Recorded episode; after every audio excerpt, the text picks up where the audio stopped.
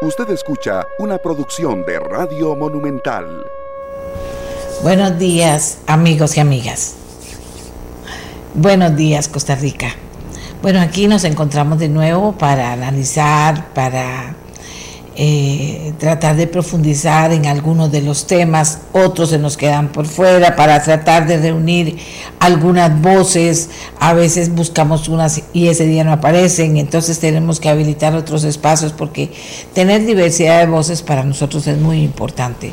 Tener eh, mujeres en el análisis de las situaciones que se presentan en el país para nosotros es muy importante. A veces no es tan fácil pero eso es lo que nosotros, eh, lo que nosotros pretendemos. Bien, hoy vamos a ver qué logramos, ¿de acuerdo? Resulta que, eh, bueno, ya saben, Pfizer actualizó la documentación científica de su vacuna contra el SARS-CoV-2.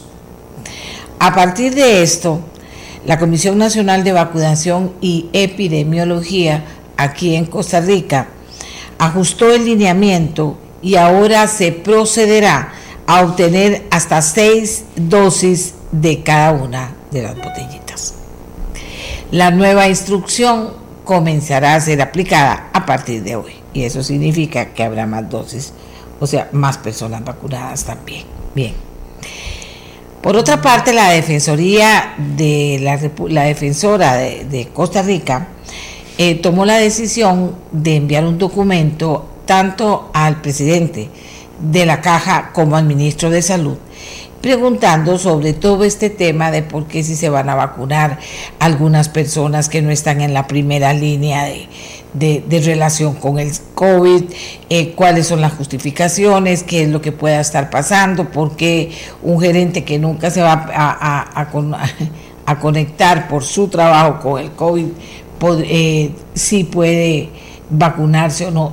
La gente ha estado hablando mucho de eso, pero resulta que la defensora ya envió un documento que tengo en mi poder, tanto dirigido tanto al ministro de Salud como al presidente de la Caja. Vamos a, a, tener unos minutos con la defensora Catalina Crespo para que nos diga por qué y qué pretende que finalmente qué podría hacer la defensoría en ese tema también tenemos el no tenemos el tema, sino que logré una respuesta de la presidenta de la comisión de la UPAD, donde se supone que prontamente el presidente de la República debe ir a declarar, llamado por la comisión, y que en las últimas horas el Partido Acción Ciudadana ha asegurado que la comparecencia del presidente en el plenario sería inconstitucional y que entonces habría que cancelar esa comparecencia. Le pedí anoche a Silvia Hernández, presidenta de la Comisión UPAD, eh, que, que nos dijera ¿Qué pasaba con esto? Y entonces doña Silvia me contesta esta mañana lo siguiente, está el PAC confundiendo. No es una sesión del plenario recibiendo al presidente, es una sesión de la comisión de la UPAD recibiendo en el salón del plenario por un tema de comodidad y seguridad pero perfectamente se puede hacer en el salón de expresidentes, en alguno de los salones de las comisiones plenas y que los diputados vayan pasando uno por uno. O incluso que el presidente tenga que ir por temas de horario miércoles y jueves de varias semanas durante el tiempo que sea necesario. Insisto, dice doña Silvia, no es una sesión del plenario por eso, se, por eso hace mal Yanina Dinarte, ministra de la Presidencia, mandando cartas al presidente de la Asamblea Legislativa que nada tienen que ver con las decisiones de una comisión. Lo que está pidiendo es que en respeto a la investidura, lo que se está pidiendo es que en respeto a la investidura del presidente, y este no tenga que venir muchos días por la falta de tiempo y horario por una comisión, a una comisión, que se, solicita habilitar un día entero para recibir esa audiencia de la comisión. Para hacer eso, el plenario debe acordar suspender las sesiones del plenario y las comisiones ese día, porque si no, sea en casa presidencial, en un parque o en la Asamblea Legislativa, si no se suspende el plenario o las comisiones ordinarias, la comparecencia durará dos horas, un día, dos horas, otro día, etcétera. Entonces, por favor, que no se confunda el tema, dice doña Silvia. En el Parlamento se respeta la investidura, tanto la investidura del presidente como en cualquier otro lugar del país. Esta es una investigación del Poder Legislativo y las audiencias se realizan en el edificio parlamentario. Sumado a que la Casa Presidencial no tiene las condiciones que hoy sí ofrece la Asamblea Legislativa, dice doña Silvia. Y finalmente dice, el presidente va todos los años al Parlamento a rendir un informe y eso no es una afrenta a su investidura. Tampoco lo es que llegue a rendir cuentas sobre un asunto que le concierne. Es descabellado sugerir que si el presidente es convocado físicamente al Parlamento, eso atenta contra su investidura. Esta es la respuesta de la comisión eh, que investiga la UPAD, que es una investigación importante, que será una comparecencia muy importante y que se está preparando eh, precisamente para, de acuerdo a lo que han solicitado, recibir al presidente. Nicaragua no calla, es otro tema de este programa. Qué bonito escuchar eso. Nicaragua no calla. Yo he comentado con ustedes muchísimas veces lo que me preocupa, lo que venía pasando en Nicaragua. Como primero se, las arreglan para elegir eh, a los diputados de la comisión, de, de la Asamblea, que son los que eligen a los magistrados de la Corte Suprema, que son los que eligen a los Tribunal Electoral, etcétera, etcétera. Y después el pueblo y uno dice, pero ¿por qué haciendo esto tan descarado? El pueblo reacciona en las calles, se dan cuenta de cómo está la cosa, de que no está nada bien, y entonces comienzan a decir, ay, no, esto lo hay que cambiar. Y hay una ley que entonces usted eh, traiciona a la patria si hace lo que hicieron los que se manifestaron esa vez. Bueno, y entonces también está la oposición política que pretende participar electoralmente en Nicaragua. Y entonces ahí dicen, ah, aquí tenemos otra ley que se lo, se lo va a impedir. Y no tenemos problema porque lo mandamos a la Asamblea, todos los diputados son sandinistas, eso se va a lograr hacer. Bueno, pero aparece Nicaragua no calla, hashtag Nicaragua no calla. Una iniciativa de comunicación muy importante a la que estamos apoyando en ameliarueda.com. Y de eso vamos a hablar hoy en el programa. También vamos a hablar del acuerdo con el Fondo eh, Monetario Internacional. Vamos a ver por dónde entramos. A quien favorece es una de las cosas que sería interesante escuchar, porque han habido muchísimas eh, respuestas a esto, que si no es suficiente, que no, ahí hay algo planteado que, pretende sacar plata de A, B, C, D, E, proyectos de ley.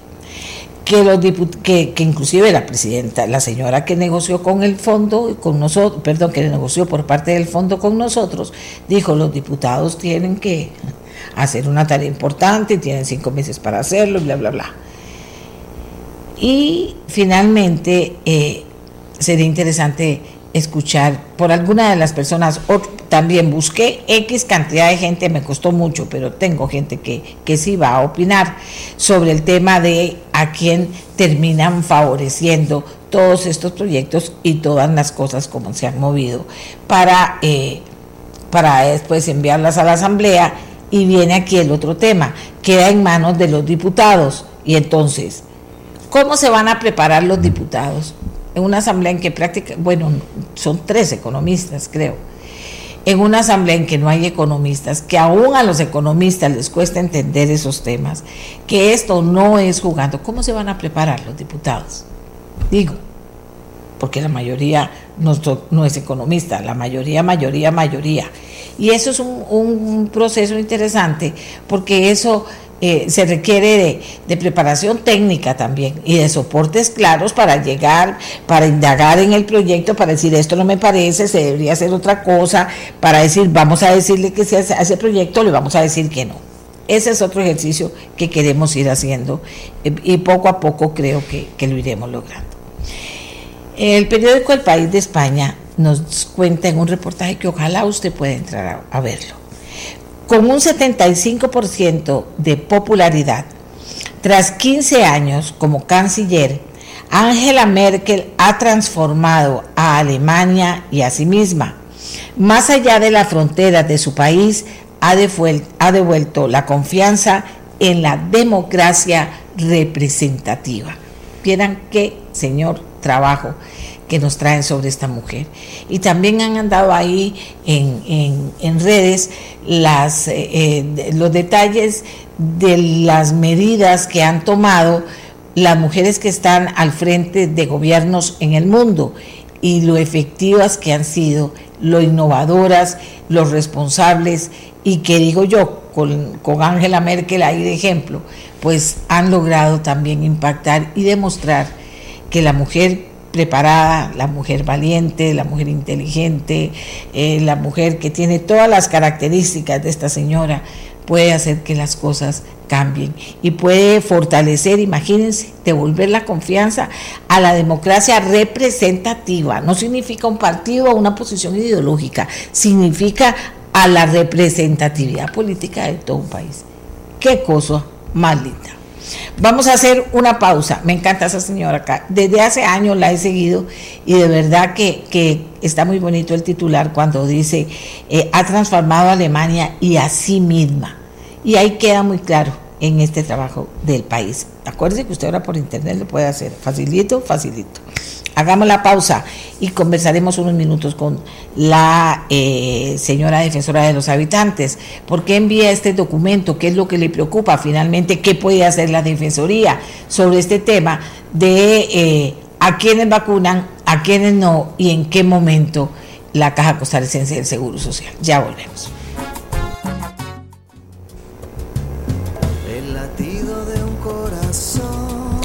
Les decía, amigas y amigos, que tanto el presidente ejecutivo de la Caja como el eh, ministro de Salud han recibido un documento de la defensora de los habitantes con la preocupación del tema de, bueno, hay gente que, que me ha dicho cosas muy fuertes sobre este tema. Vamos a ver si puedo tener a mano alguna de ellas pero muchísima gente me ha comentado y gente ha sido dura y preocupada. Y gente de la tercera edad todavía todavía más. O de la cuarta. Espérate que aquí las tengo. Voy a buscar una por lo menos. Aquí está una. Dice vamos a ver. Es una barbaridad vacunar primero a los burócratas jóvenes o que están en teletrabajo la caja ha funcionado bien hasta ahora, pero al llegar la vacuna salen con el cuento de la necesidad de que toda institución funcione, de que toda la institución funcione bien, como si no hubiera sido así todos estos meses. Eh, es una, eh, eso es una buchonada, dice este señor, y un abuso. Los criterios deberían ser mortalidad primero y ocupación de camas de UCI. Evidentemente, los adultos mayores estamos más expuestos a ambas situaciones deberíamos ser más críticos, doña Miguel, ante esta situación. Y, la, investigando me doy cuenta que la defensora está un poco, eh, eh, digamos, bastante preocupada más bien por este tema. Y le dije, regáleme unos minutos nada más para que me cuente qué le preocupa y finalmente qué puede hacer la defensoría en estas decisiones que se están tomando. Buenos días, Catalina. Buenos días, doña Amelia, ¿cómo está? Qué gusto escucharla. Bueno, todos los días la escucho, la verdad. Eh, pero eh, un gusto estar aquí con usted y con toda la gente que, la escucha usted. Un gusto. Gracias. Le, decía a Catalina que por qué toma la decisión de enviar este, estas peticiones a la caja a pedir explicaciones al Ministerio de Salud. ¿Qué le preocupa a la Defensoría? Y en última instancia, ¿qué podría hacer la Defensoría?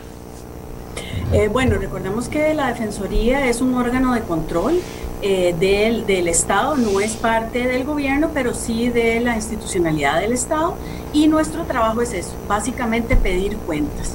eh, la Defensoría le viene pidiendo cuentas a muchas instituciones, pero en el cuento, en el tema de la caja viene pidiendo cuentas con lo que fue el tema de las mascarillas, que no, mascarillas no médicas para personal que necesitaba las mascarillas, y ahora está pidiendo cuentas, no es la primera vez con el tema de priorización, ya habíamos mandado una información que nos llegó, por cierto, en los últimos días, sobre la priorización, de cuál la priorización, a quién se les está dando y la última fue este viernes pasado, donde por un medio de comunicación nos dimos cuenta que se estaban vacunando a personas que estaban en teletrabajo.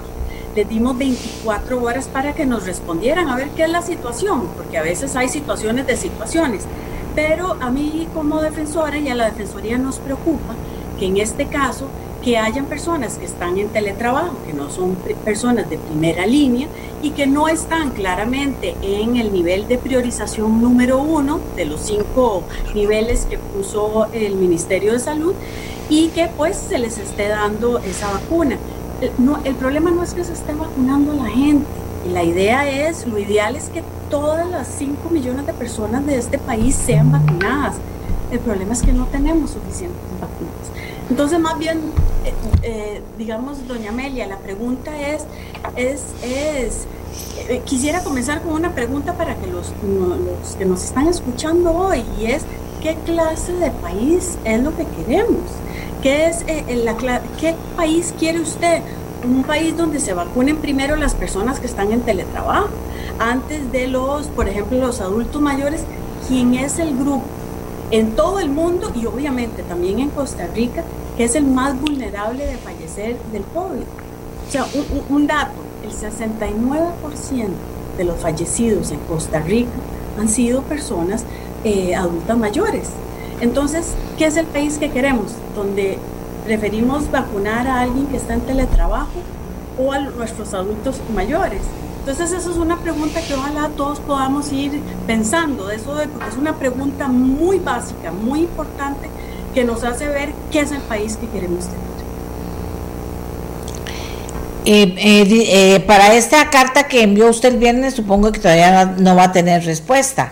Pero, pero por eso decía que, ¿qué pretenden finalmente los de la Defensoría? Si esto pasara y hay una serie de denuncias que se están presentando, eh, van a trabajar junto con la caja en esto, hay auditores, se supone en este momento que la caja misma ha puesto para control y también para transparentar todo este proceso. O sea, ¿qué podría, ¿Qué más allá podría hacer la Defensoría para incidir en que este tipo de cosas no pasara o para tener una explicación lógica? Porque usted dice bien cuando dice hay situaciones de situaciones, dice bien, pero entonces una explicación lógica que esto esté pasando respaldada por números también.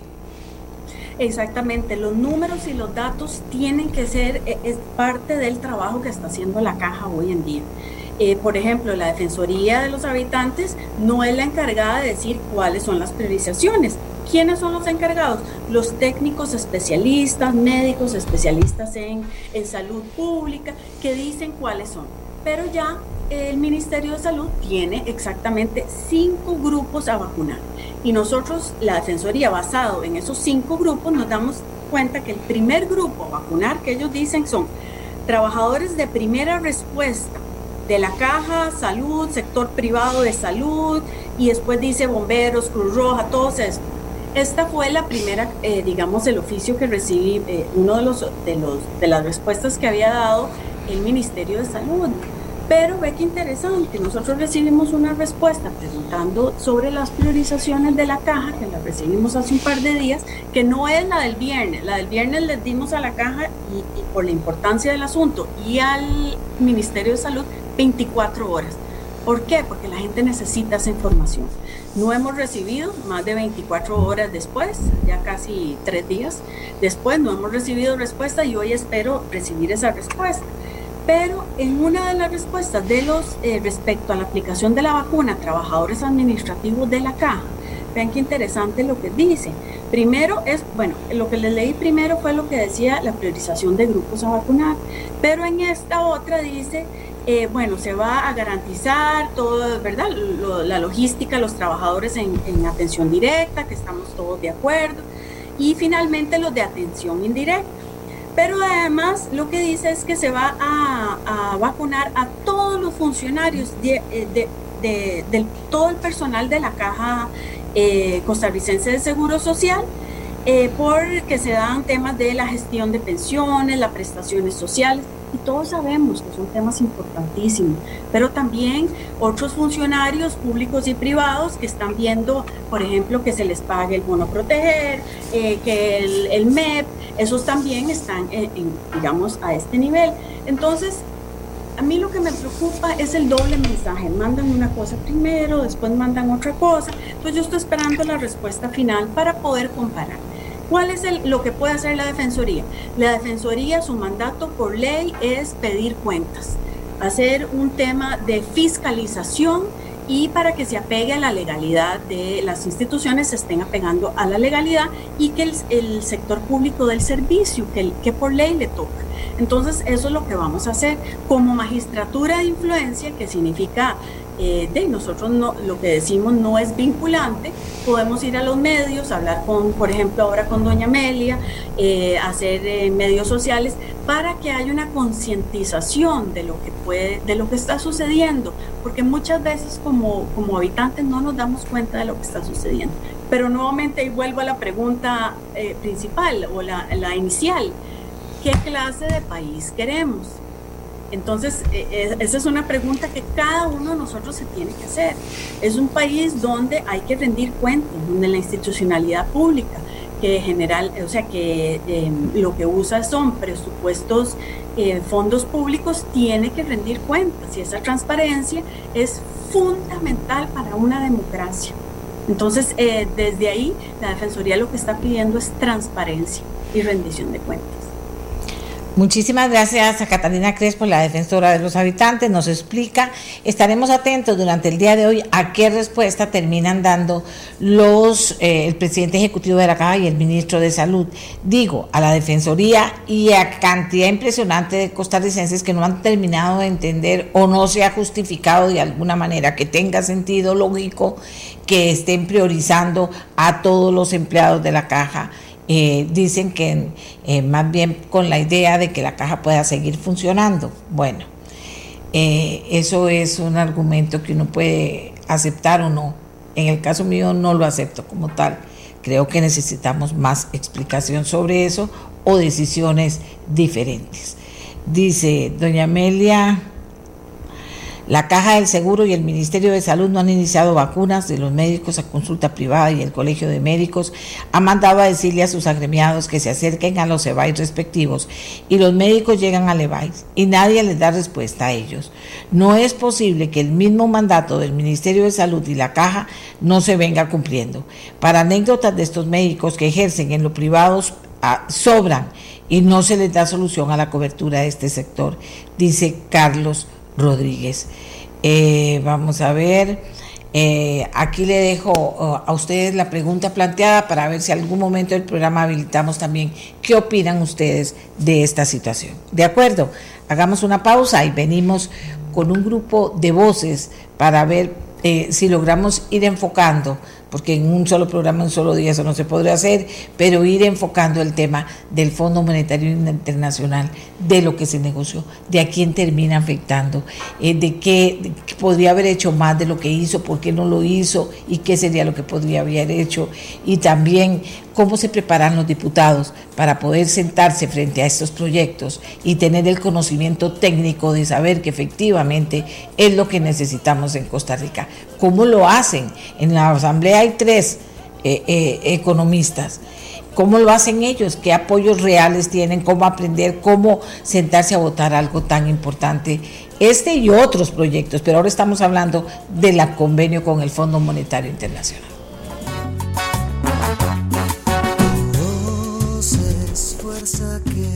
Muchas gracias a la gente que está opinando. Les recuerdo que si ustedes dicen cosas peyorativas, que si hablan mal de la gente y que si esa es la argumentación que hacen, no la leo.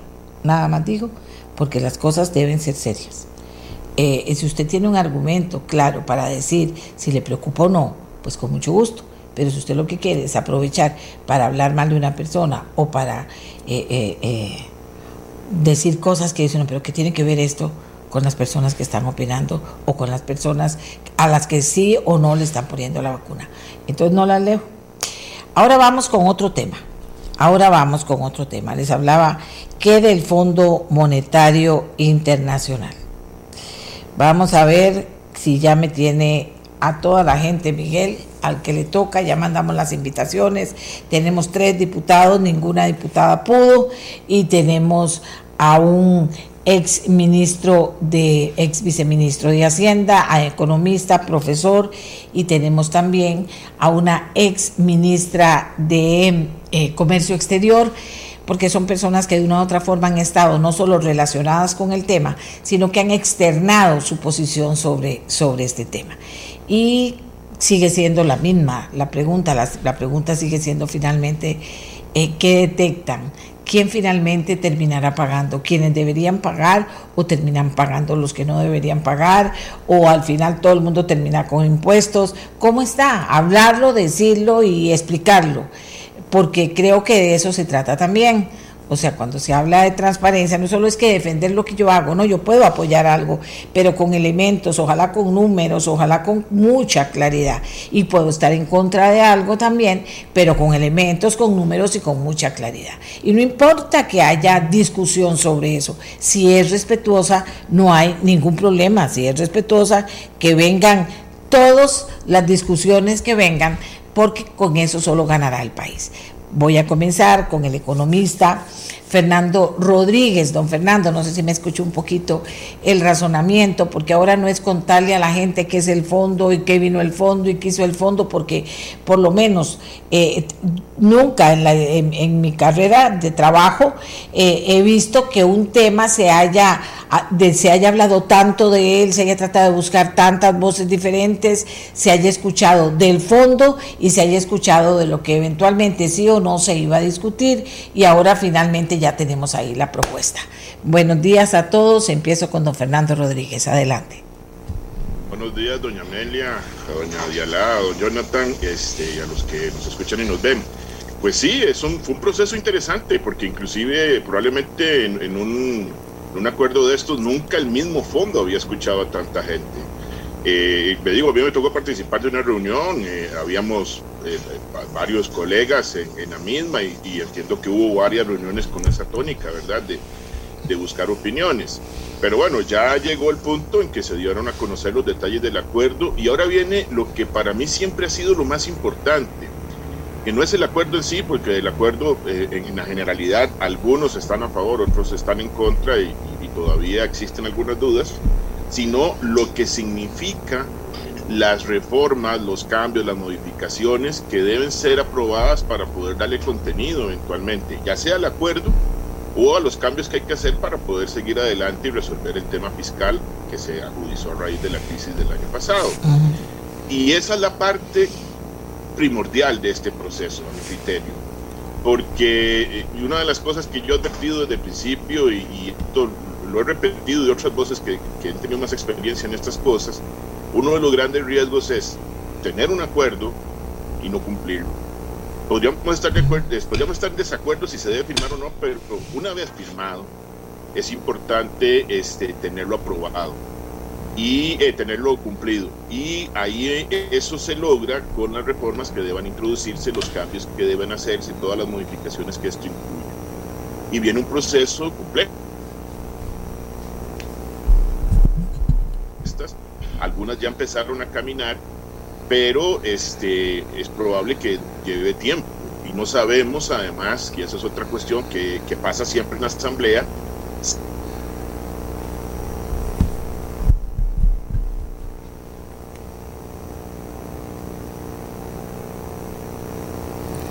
A ver, Miguel, teléfono. Ok. Tal vez podemos poner el teléfono si está fallando la, la señal y nos quedamos con la imagen de don, de don, Fernando. Me parece muy interesante lo que nos venía aportando don, don Fernando Rodríguez, eh, ex viceministro de Hacienda.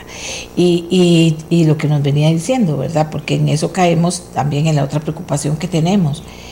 Eh, si él que es economista dice, tenemos dudas, eh, si el que ha estado al tanto permanente de esto, dice, tenemos dudas de lo que va a pasar, qué dudas pueden tener. Ahora imagínense unos diputados, yo misma que he estado el fin de semana leyendo, viendo, preguntando, que, ¿cómo hace uno para al final los que tienen que votar voten con conocimiento y responsabilidad? La responsabilidad que da eh, el conocimiento. Seguimos con don Fernando. Gracias, perdón, es que eh, el, tiempo acá en Heredia está un poco ventoso y entonces eso afecta la, conexión de internet. Lo que le decía que este, hay, hay una serie de cuestionamientos o de preguntas sobre todo de qué sucede si al final eh, lo que sale en la asamblea es muy distinto a lo que se va a aprobar. O hay una propuesta presentada o hay unas propuestas presentadas pero es evidente que el proceso de discusión puede derivar en otra cosa. Eso es, un, eso es un escenario del cual uno tiene que estar siempre preparado cuando presenta una propuesta en la Asamblea. Si eso deriva en otras, en, decisiones distintas al proyecto presentado, los números que se hicieron probablemente vayan a variar. Y hay que tener entonces una respuesta. O sea, el, el fondo en su momento va a llegar y decir, ok, esto se está aprobando, pero ¿qué tanto cambió y cuáles son las cuentas que hay que hacer ahora. Van a modificarse. ¿Cómo hacemos para cubrir lo que no está? Y la otra duda, y lo, hemos, lo, expreso aquí a nombre inclusive de los colegas de la universidad, es el, el, el, proceso en sí, el tiempo que se va a llevar esto. O sea, hay una preocupación que es generalizada sobre cómo encajar este proceso de ajuste que hay que hacer con la necesidad de la reactivación y muy probablemente este, el ajuste que estamos haciendo es muy fuerte en términos de tiempo. O sea, estamos hablando de, una, de un ajuste que, como bien lo señaló la jefa de misión el día que se anunció esto, es más de un 4%, es casi, casi un 5%, pero se está hablando de hacerlo en tres años. Y yo creo que no existe antecedente, al menos eh, previo, de un proceso de ajuste tan grande, ni tan siquiera en los 80 y yo creo que este, eso nos va a crear problemas para pensar en un relanzamiento de nuestra economía fuerte en los próximos años. Y eso necesitamos hacerlo porque tenemos un nivel creciente de desempleo, o sea, eh, si bien ha venido cediendo, todavía es muy elevado. El riesgo de que ese nivel de desempleo se quede alto y no baje a los niveles precrisis, pre-pandemia, y un nivel de pobreza que también hay que atender. O sea, que creció el año pasado, que hay que buscarle mecanismos de atención para poder este, resolverlo. Probablemente la reactivación por sí sola no va a generar los suficientes mecanismos para bajar ese nivel de pobreza. Entonces, este, estamos ahí tratando de ver cómo encajamos todas las piezas de este, de, este rompecabezas. Y en ese sentido tenemos que ver cómo hacemos para... Este, Don Fernando, ¿qué dudas? Porque eso es importante también, porque uno ve ahí un montón de proyectos, un montón de posibilidades, y si no habría posibilidades, o sea, más concretas que pudieran dar más recursos y tocar tantas cosas diferentes, no sé, eh, eh, ¿cuáles son esas dudas? En cuanto al proceso. ¿Cuánto a dónde sacar la plata? Sí, vamos a ver, eh, eh, en lo de empleo público yo todavía tengo alguna inquietud con respecto a las estimaciones, en particular, para ponerle una, una, una, pregunta, una, una, duda que tenemos. El otro proceso es la implementación. O sea, se ha hablado mucho de cómo se va a hacer, si se hace directamente con todos los funcionarios que están, si va a ser para los que vienen. O sea, eso todavía no se tiene claro y entonces ¿Cómo va a ir impactando esta decisión a lo largo del tiempo, en los próximos años? Yo todavía esperaría a ver qué, qué va a pasar con, con la discusión que se espera en estos días y, las mociones que se han venido presentando para ver qué va a pasar ahí. El proyecto de renta global resulta que es una eh, discusión importante que tiene implicaciones grandes para la forma en la que pagan, la pagamos impuestos en general este, y ahí va a tocarse sectores que actualmente están pagando un monto y que probablemente les toque pagar un poco más. Igualmente con el tema del impuesto a los bienes inmuebles, este, se habló de un umbral de 150 millones a partir del cual se va a pagar un poco más. No sabemos si eso se va a mantener, no sabemos a partir de qué momento se va a aplicar. Eh, eh, cosas de ese tipo, por ejemplo, el tema de la exoneración del salario escolar, Depende de cómo se conciba la aplicación del salario escolar, así eventualmente se, se aplicaría el impuesto. Y eso generaría este, algunas diferencias en relación con el proceso de, aplicación de la norma. Entonces, e, ese tipo de inquietudes, ese tipo de inquietudes son las que surgen cuando uno empieza a analizar esto. O sea, no, no es que los proyectos estén malos, es que eh, pensar que tal y como están planteados y que lo que se ha puesto en términos de recaudación va a ser exactamente lo que, se, lo que va a suceder en los próximos años, yo creo que eso es difícil de, considerar. O sea, insisto, Cuando uno ha pasado por la, por la asamblea, digamos, en mi caso, presentando un proyecto y dándole seguimiento, uno sabe que no es posible pensar en que uno eh, eh, echa una cosa o pone una cosa ahí adentro para discusión y sale exactamente lo mismo, y menos en una parte fiscal. Entonces, eso es lo que yo digo que hay que estar preparados. Lo de renta global, por ejemplo, es una discusión muy complicada desde el punto de vista técnico, pero que tiene algunos elementos de carácter político que probablemente los diputados van a decir, bueno, yo quiero ver cómo funciona esto, quiénes van a ser los sectores afectados, a quiénes les va a tocar pagar más, y tal vez cambien las, los umbrales que se van a aplicar, los, las escalas de tasas, cosas de ese tipo. Entonces, es, es, ahí donde uno este, tiene que estar preparado, porque si eso no da o se va a aplicar más adelante, no va a estar aprobado en el, en el momento en que se, se, se, había dicho, para poder eventualmente decir, ok, esta parte del ajuste ya no va a ser como yo dije, ¿cómo la voy a complementar? Porque me toca dar vuelta y después decirle a los del fondo, ok, esto cambió. Y entonces en el proceso de, de discusión inicial resulta que esto se está modificando. Es el riesgo que se corre de firmar un acuerdo sin tener los proyectos aprobados. Este, y sabiendo de que en Costa Rica las decisiones legislativas toman tiempo, este, y eso, eso hay que tenerlo en cuenta. Yo sinceramente veo, por ejemplo, muy complejo en términos generales, que todos los proyectos que se están planteando están aprobados de aquí a junio. Yo creo que no, no, no es realista eh, pensar que eso va a estar así, probablemente algunos iban a salir, otros no, y hay que tener una respuesta a la misión del fondo cuando venga a mediados de año con respecto a lo que pasó en el proceso de discusión. Costa Rica había dicho no más impuestos.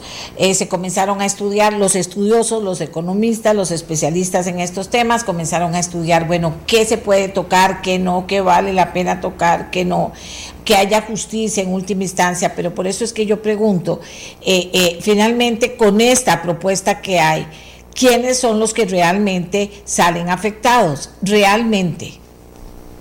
Bueno, vamos a ver, eh, eh, con el impuesto a los bienes inmuebles, aunque haya habido una gran discusión este fin de semana en redes sociales sobre ese tema, yo creo que las personas que tienen ingresos más altos son las que van a ver el aporte. Independientemente si el límite es 150 un poco más, 150 millones en cuanto al valor de la propiedad un poco más, ahí claramente se está hablando de un impuesto que captura a una parte relativamente pequeña de la población, los, los, las personas que están en el nivel más alto de ingresos.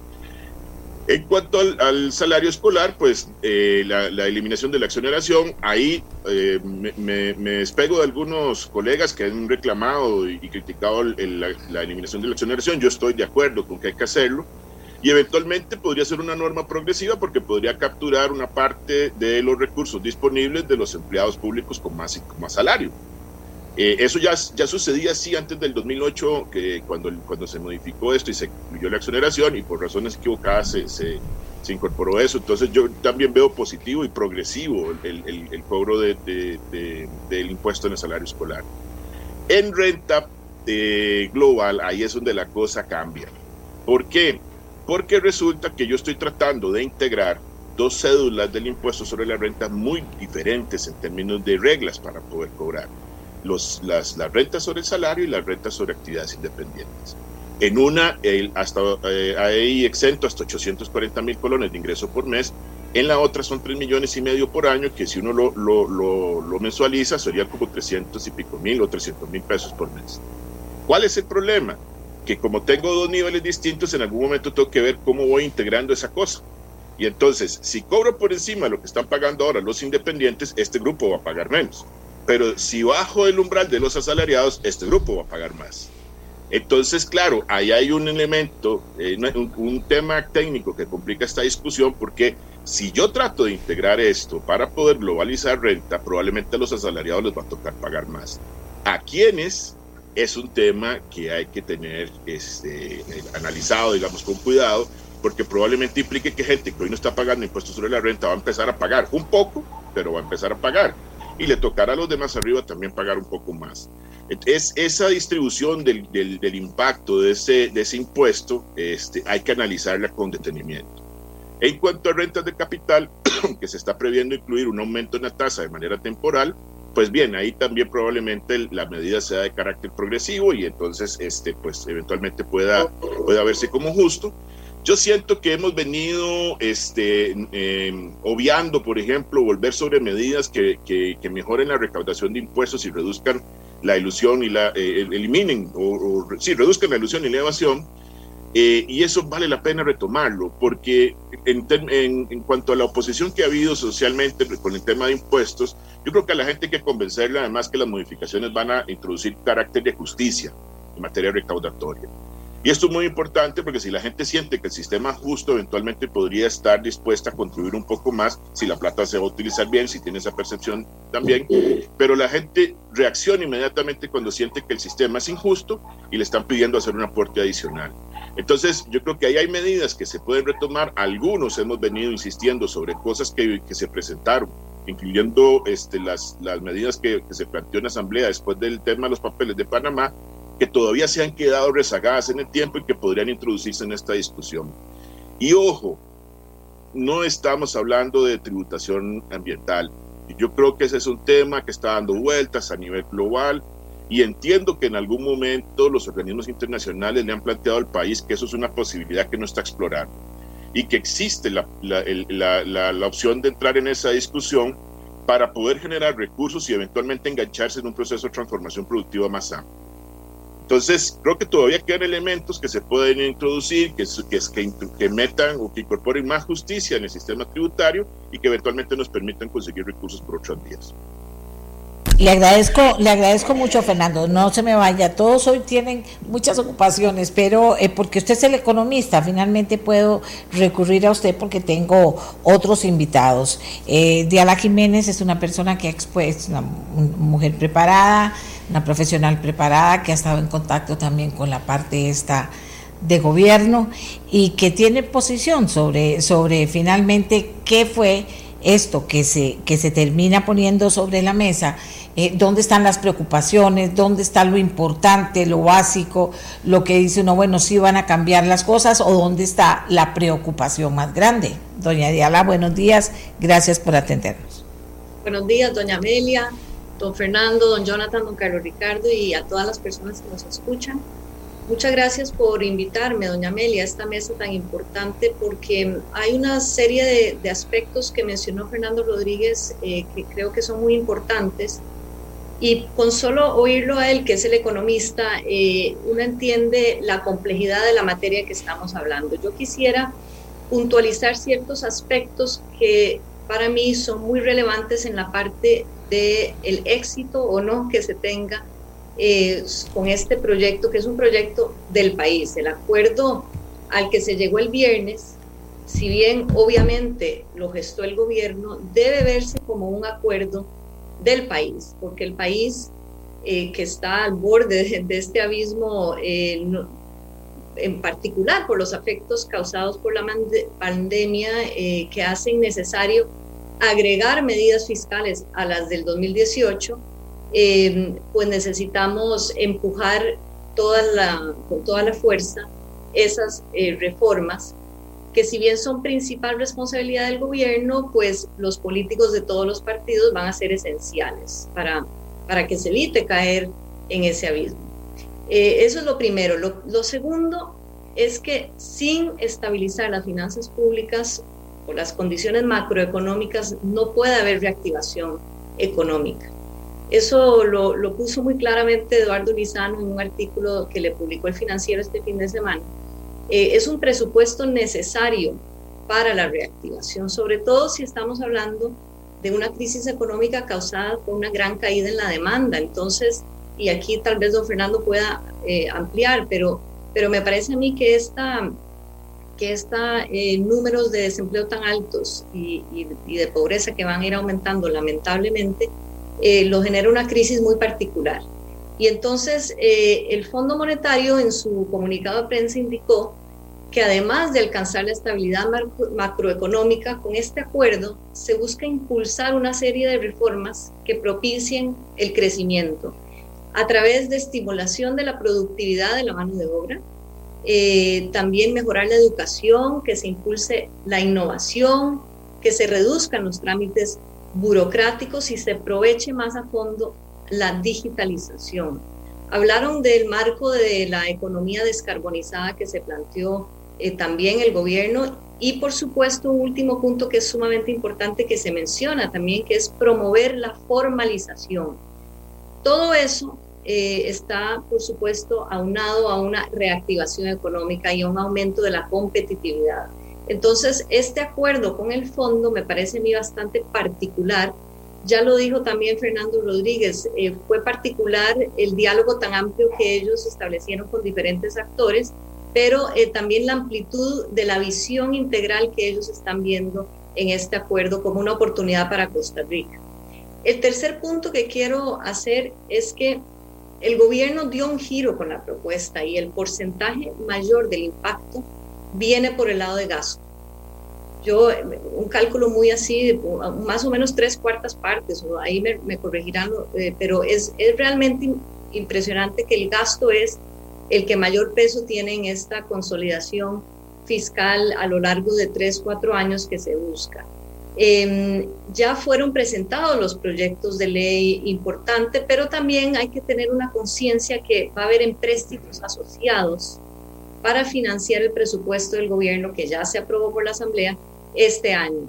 Y esos empréstitos requieren de 38 votos. Entonces, eh, vemos como este acuerdo eh, y, y, todo este desafío que tiene el gobierno y el país este año, pues es bastante amplio. Yo creo que el gobierno pues ese giro que le dio con la propuesta y además la hizo progresiva, como lo dijo el mismo fondo también, pues también hay que darle un giro a la comunicación. Y aquí para, para ir cerrando esta parte introductoria, doña Amelia, yo diría que hay tres palabras clave.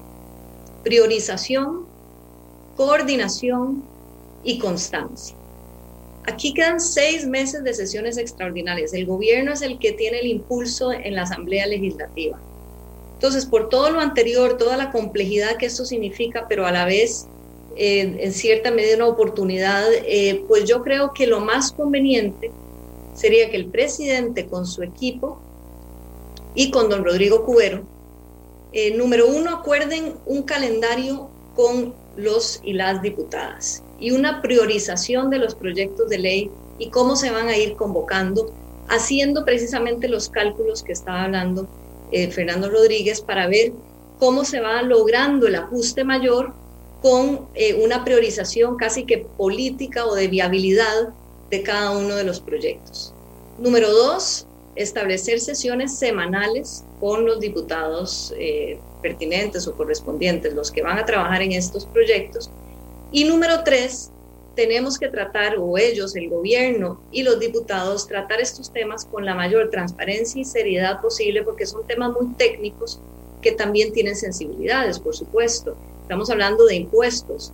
Eh, y esto termina repercutiendo en los medios de comunicación, porque entre, entre más seria y responsable y técnica sea la conversación, pues mejor información van a tener los ciudadanos. Y en, en ese sentido, en la medida de lo posible, por supuesto, es deseable que así como se despolitizó eh, en el sentido de, electoral, tal vez de la palabra, la agenda de la OCDE y el trabajo, donde se pasaron 14 leyes, se sacó la tarea, se organizó, eh, pues ojalá se logre hacer lo mismo con esta agenda. Yo sé que es año electoral, pero a mí me parece eh, que si, si se puede lograr un trabajo así muy acelerado, porque tenemos solo un año básicamente para o menos incluso, para pasar una serie de reformas importantes. Si se toma esto este, de la manera más seria posible, con el gobierno llevando la batuta, porque aquí estamos en sesiones extraordinarias y el gobierno es lo que, lo que se tiene que dedicar a hacer ahora, básicamente es atender la pandemia, estabilizar las finanzas públicas y evitar el default y, promover este acuerdo y todos los proyectos de ley asociados. Y número tres, trabajar en la competitividad del país, eh, acelerar la simplificación de trámites, reducir ojalá las cargas sociales si se puede con una condonación. Yo sé que eso es algo polémico y de otro, harina de otro costal, pero atestar un golpe grande eh, a la informalidad, ¿verdad? Seguir eh, trabajando con la ventanilla única de inversión que incluye, ojalá, arreglar ese tema perenne de los agroquímicos, ojalá reimpulsar la Alianza para el Bilingüismo, en fin, tenemos que apostar eh, en paralelo por muchas otras cosas y si nosotros politizamos mucho este segundo eh, pilar de responsabilidad del gobierno de este año, pues nos vamos a embarrialar, nos vamos a enredar y eso al final pierde el país, pero también francamente, doña Amelia, pierden los políticos. Yo no veo cómo va a haber réditos políticos eh, de, de, ninguno, primero obviamente el gobierno, pero incluso de la oposición, de ponerle palo a la carreta en, este, en estos temas que son tan importantes para los ciudadanos. Al final, este desempleo tan alto, eh, pues tenemos que combatirlo. Es un tema de responsabilidad y solidaridad mínimas. Entonces, esos son los puntos, doña Amelia, donde yo quería hacer énfasis, que es más bien la parte política y de gestión de este proyecto. Yo lo veo como un proyecto del país que tiene que ser gestionado muy bien por el gobierno, con priorización, coordinación y constancia eh, y con los diputados de manera eh, muy, muy, muy focalizada y muy seria. Muchas gracias, eh. Vamos con los diputados. A mí me preocupa y por eso quiero como iniciar una serie de participaciones con los diputados, porque lo digo de la forma más básica que se pueda decir. O sea, esto es un tema técnico con repercusiones políticas, obviamente, o sea, eso nadie lo discute, pero es que la gente se queda ahí en la parte esa y no en la otra. En la otra es que voy a votar, cómo estoy preparado para hacerlo, qué recursos voy a tener. Eh, Diana lo dice muy bien, reuniones periódicas de verdad de trabajo, pero si no estoy preparado técnicamente, llego y me siento ahí, entonces voy a tener que decir que sí o que no por lo que alguien me dijo y no por lo que yo tengo las herramientas para hacerlo. Lo digo de la forma más sencilla que puedo, pero es una preocupación y estaremos hablando de eso muchas veces en adelante. Eh, voy a hablar ahora con Carlos Ricardo Benavides, expresidente de la Asamblea Legislativa, con experiencia bastante en el tema legislativo. Eh, eh, Carlos Ricardo, para hablar de eso, en este marco del fondo, que puede señalarlo, lo que no, no quisiera es que se hiciera muy largo, pero en este marco que tenemos ahorita, ¿cómo se preparan los diputados? en una asamblea en que no hay economistas más que tres, en que gente con experiencia son pocos también, entre ellos usted, eh, eh, ¿cómo se preparan para poder sentarse y técnicamente enfrentar esta situación que se presenta?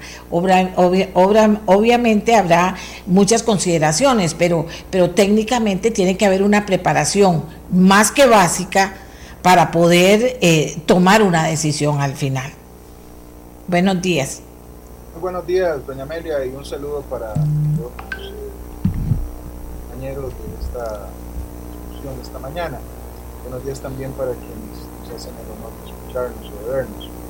Primero, yo tendría que decir que esta Asamblea Legislativa eh, ya tiene una considerable, digamos, experiencia. Ningún diputado está estrenándose. Tenemos ya casi tres años de estar en este quehacer de discusiones sobre la sobre el problema fiscal han sido muy abundantes, de manera que esta no es una etapa en donde la gente tenga que empezar a, conocer fundamentos, eh, tampoco haya que explicarle a la gente lo relevante que es eh, la sanidad de las finanzas.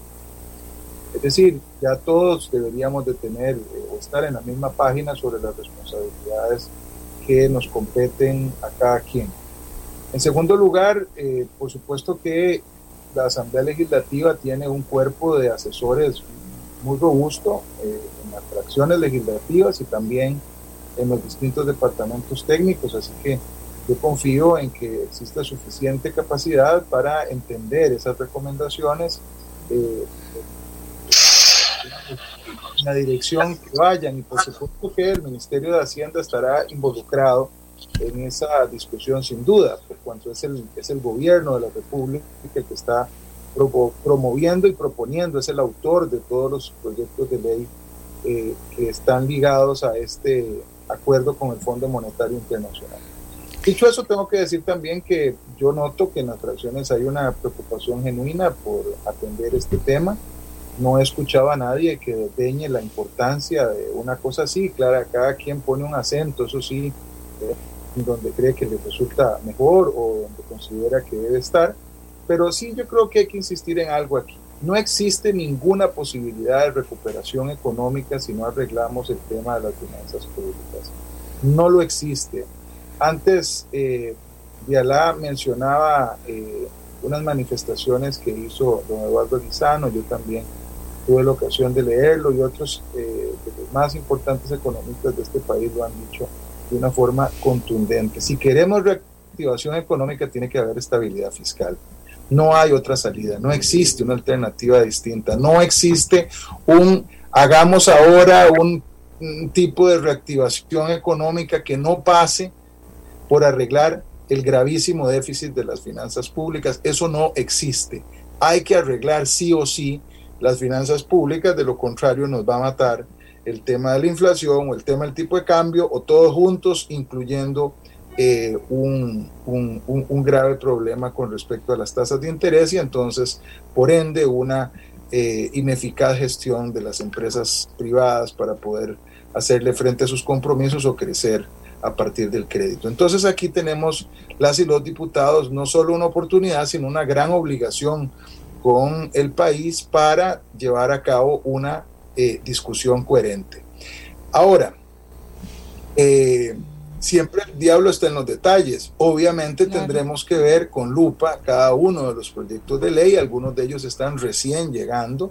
Ya este fin de semana, doña Amelia, hemos eh, leído observaciones, algunas muy importantes sobre distintos proyectos de ley. Creo que ahora vamos a entrarle a ellos, pero ya hay observaciones sobre este pretendido proyecto de ley que, que, que quisiera grabar lo que ellos llaman casas de lujo Vamos a revisar si eso es así, si lo que están haciendo más bien es ampliando la base y no se refiere a casas de lujo, incluyendo la propiedad, es decir, el terreno y haciendo un cambio que digamos no parece que refiera al propósito que trata eh, de venderse en la exposición de motivos. También vamos a ver el tema de rentas de capital. Eh, eh, por supuesto que el, el, tema de renta global dual sobre el que ya hay algunas observaciones también de si hay alguna intención de mundializar en uno de sus artículos o si eh, realmente eh, responde a los compromisos de las mesas de diálogo. En fin, va a ser una discusión rica. Y termino esta parte diciendo, tiene que haber un gran compromiso con la disciplina y con los plazos. Es decir, esto no puede entrar ahí eh, como si no fuera a salir nunca, hay que ponerle un plazo en el orden de los factores, creo que tenemos primero que ver el tema de gasto público. No es dable eh, pensar en aprobar ningún tipo de impuesto o modificación sin haber eh, primero repasado qué va a pasar con el gasto público, comenzando con el proyecto de ley de empleo público que ya está encima, que tiene muchísimas mociones y que por supuesto es fundamental que podamos tramitarlo eh, con firmeza y con acuerdos de fracciones en las próximas semanas. Yo esperaría esto sea algo que en el mes de febrero quede absolutamente resuelto. Y cuando digo absolutamente resuelto, quiero decir votado en primer debate para que vaya, por supuesto, a la sala constitucional a revisar una buena cantidad de dudas que estoy seguro que van a surgir de ahí. Eh, muchas gracias. Yo lo que lo que sigo insistiendo es en, eh, yo entiendo que hay una formación de los diputados, la respeto y todo, pero también entiendo que a la hora de buscar todas estas detalles, ¿verdad? Eh, y tomar posiciones, eh, finalmente también hay una decisión política arriba, ¿verdad? Pero que tenga que haber razonamientos técnicos, que la gente entienda, te manejen números, se sepa lo que se está haciendo y cómo se está haciendo. Yo voy a tratar de hacer ese ejercicio aquí, desde aquí, con diputados y con, y con expertos, con profesores universitarios para ver, para ver y para ayudar, ayudar a los diputados, ayudarle a los costarricenses, ayudarme yo misma a aprender y ver dónde están los detalles y cómo manejar eso para que al final salga Costa Rica pues beneficiada, pero sobre todo bien informada y los diputados mejor formados. Eso sí lo creo. Tengo al jefe de fracción del eh, Partido Unidad Social Cristiana, también en el mismo sentido. Eh, puede empezar por un lado, por otro. Eh, ¿Cómo ve el tema del fondo? ¿Qué le preocupa de esta lista que tienen por delante? ¿Y cómo van, cómo ve usted que debe fortalecerse o no y en qué parte se debe fortalecer? el conocimiento de los diputados que no son economistas en materias que son tan importantes, tan técnicas, de números, de, escuelas de pensamiento, de todo, ¿verdad? Entonces, en los dos sentidos, eh, quiero eh, eh, conversar con el jefe de fracción del Partido Unidad Social Cristiana. muy buenos días y adelante. Hola, muy buenos días, doña Amelia, y a todos los, toda la audiencia, y muchas gracias por la invitación. Eh, bueno, cuando, cuando vemos que la iniciativa, la proyección del gobierno es un ajuste fiscal del 5% en un periodo tan corto, pues, debemos entender de que el ajuste va a ser un ajuste rígido eh, para la población, porque es muy corto tiempo para un ajuste tan, tan marcado.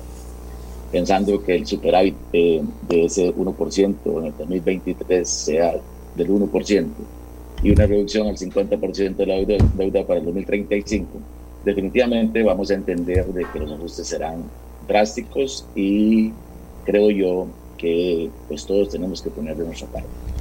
Muy bien, le decía el diputado Benavides sobre dos temas que a nosotros también nos preocupan, que es el tema de la renta global y lo de las casas de lujo en principio había una, una gran molestia nuestra y una gran oposición y consistía en eh, tasar los rendimientos de las pensiones complementarias, una lucha que hicimos y que dijimos claramente al presidente que ya no caminaba en esa línea. Y creo que otras fracciones también y entendió sacándolo. Eso fue una muestra eh, que vimos que, que quiere el, el Ejecutivo de caminar con este proyecto la voluntad que existe en las diferentes fracciones eh, es visible, hay preocupación, hay interés de ayudar a sacar este país adelante, a resolver las finanzas, y esa voluntad existe. Lo que sucede es que hay muchísima desconfianza en cada cosa que hace este gobierno, porque ha sido un gobierno que no ha sido muy claro, no ha habido transparencia. Llegó al Fondo Monetario Internacional con estos, con estos temas donde no han sido ni siquiera conversados ni consensuados con las fracciones, al menos con la Unidad Social Cristiana, no sé con otras fracciones. Eh, y me parece de que el camino, eh, aunque haya mucha voluntad, va a tener que manejarse con mucha cautela, con muchísimo cuidado, realizar esto, esto con lupa, porque ha sido una dinámica del gobierno que en el camino van apareciendo algunas circunstancias eh, que no fueron las iniciales algunas variables que no fueron las iniciales y eso crea mucha desconfianza. Pero si hay voluntad, estamos claros que hay que resolver el problema fiscal, necesitamos generar empleo, necesitamos eh, dar las condiciones para la formalidad, pero hoy por hoy, cuando estamos en una situación tan difícil, cuando hay una tasa de desempleo tan alta, cuando no hay un, un proyecto como el Fondo de Avales caminando a la velocidad que necesita y cuando Banca para el Desarrollo tiene 300 mil millones por un lado, 500 millones por otro y no coloca y no hay fondos para el proyecto del Fondo de Avales, para la, economía. Entonces uno dice, bueno, pues ¿cómo va la cosa? O sea, el tema no es solo impuestos. Que ahora se le dio, se le dio vuelta al proyecto, que ahora es un 60% de gasto público, eh, reducción de gasto público y no más impuestos. Sí, también va un poco de impuestos, pero debe ir a la par de otros proyectos. Eh, se debe reactivar la economía y, tengo claro de que para eso hay que sanear las finanzas, pero también hay proyectos importantes. Es un tema de voluntad de poder ir resolviendo el tema para generar empleo. Eh, cuando hablamos de un proyecto presentado por, la mención del Partido de Unidad que es para facilitar eh, a las microempresas condonando deuda de la Caja de Seguro Social y bajando la base mínima contributiva para poder bajar un poco las cargas sociales, entiende, entendemos de los datos de la Caja, pero es una forma de hacerlo. Eh, pues en este mes de enero nos anuncian de que sube más bien el porcentaje de la base mínima, contributiva. Eh, entonces, es difícil, es difícil saber cuál es la ruta clara del gobierno, porque nunca la hemos tenido clara. Y ese es el problema, el tema de transparencia.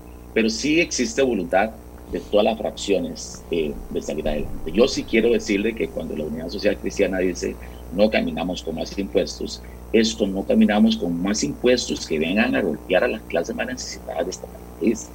Por supuesto que habrán algunos otros impuestos que los podríamos ver eh, con, buena con buena posibilidades, pero esos tienen que ser eh, un poco más tasados a las clases eh, más privilegiadas de este país, pero que eso no se refleje en la, en, la población en general.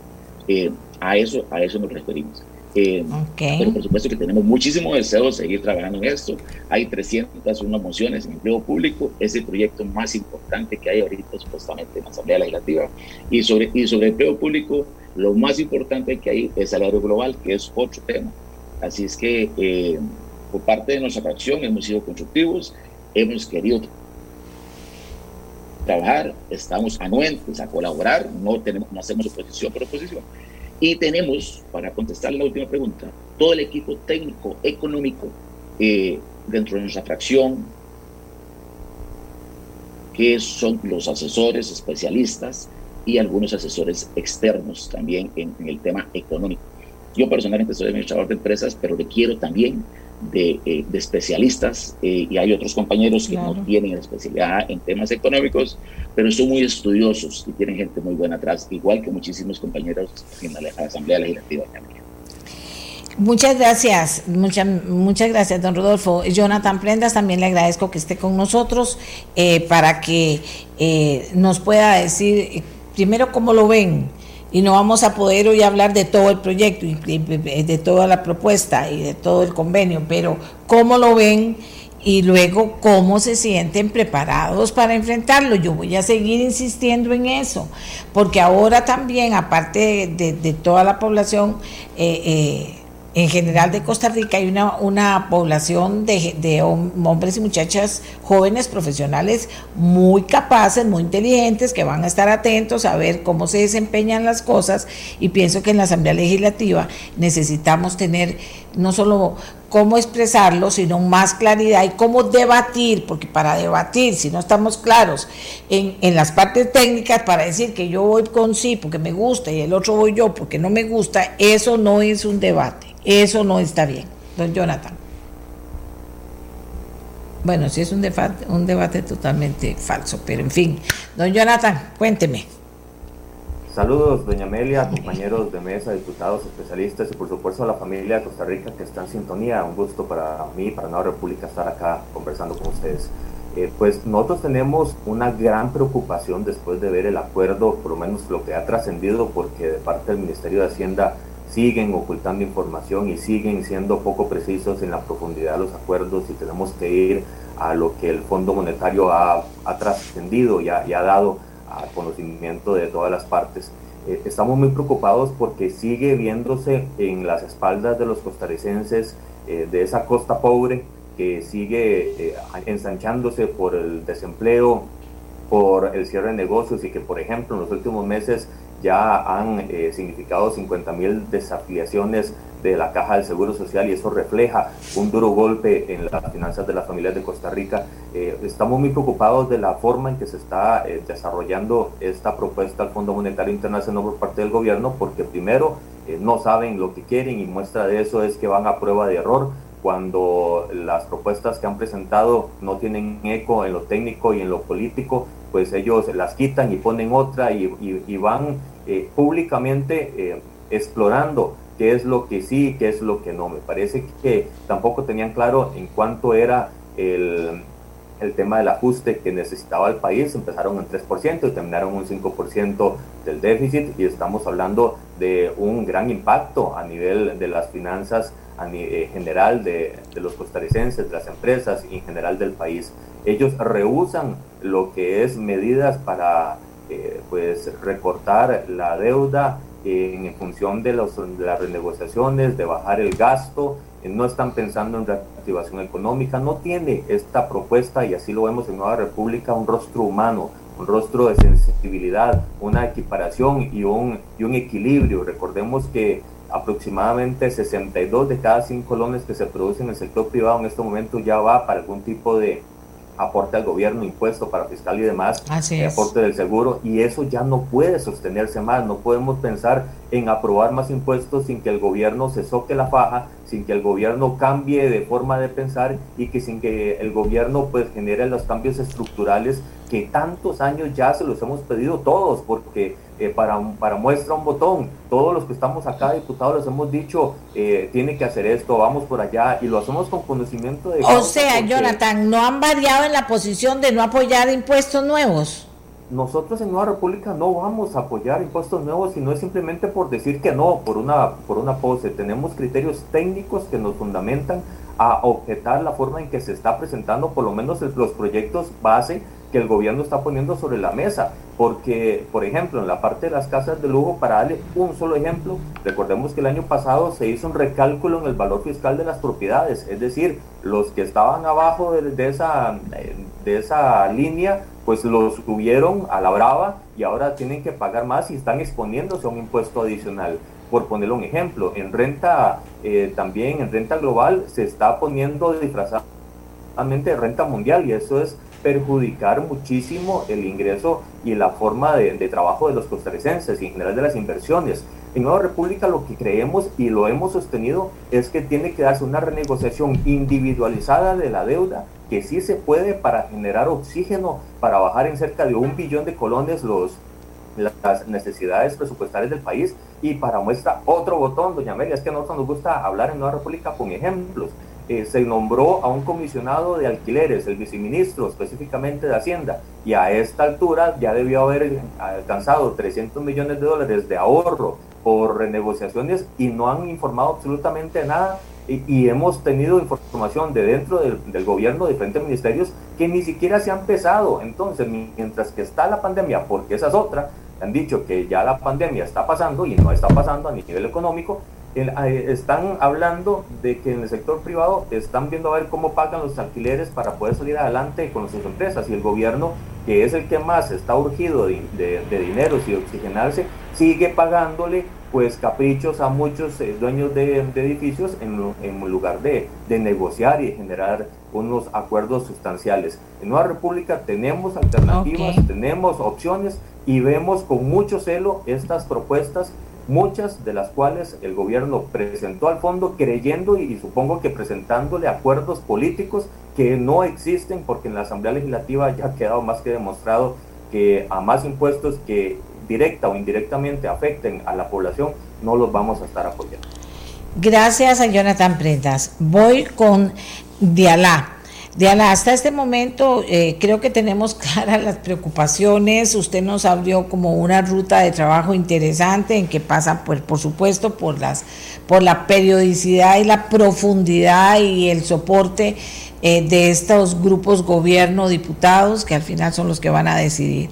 A esta altura de la conversación, ¿qué cree usted que nos está quedando por fuera? En este primer programa que tiene como fin ir viendo diferentes aspectos con diferentes personas, hablando con diputados, pero poniendo enfrente a un economista, a un especialista, que también pueda con los diputados hablar de lo que viene y explicar desde de explicarle o pedirle que le pregunte o preguntarle él, no sé, pero en fin, de lo que se trata es de fortalecer y profundizar la comunicación de algo que es importante para Costa Rica, para que no nos encontremos después en un enredo y al final no pase nada, porque también hay sectores que dicen no queremos al Fondo Monetario Internacional. Sí, doña Amelia, eh, así es. Yo creo que la clave es priorizar. Ya tenemos un proyecto de ley muy avanzado que es el de empleo público, que es fundamental para reducir el gasto. Hay un tema eh, que Rodolfo Peña mencionó de, salario global. La discusión está ahí junto con, otras dos, eh, otros dos aspectos, ¿verdad? Que es las convenciones colectivas y eh, la rectoría, pero lo del salario global, según entiendo yo, dependiendo de la posición que se acoja al final, puede haber un diferencial de un punto porcentual del PIB. Eso es muchísimo. Entonces, eh, conforme ustedes, los diputados, con el gobierno vayan avanzando en esa agenda, se va a ir readecuando los cálculos eh, para saber cuáles proyectos de ley tienen que producir cuánto impacto. Por eso este trabajo tiene que ser eh, muy coordinado, con mucha consistencia y ahí lamentablemente el gobierno no va a poder pues cometer errores de cualquier tipo. es decir, aquí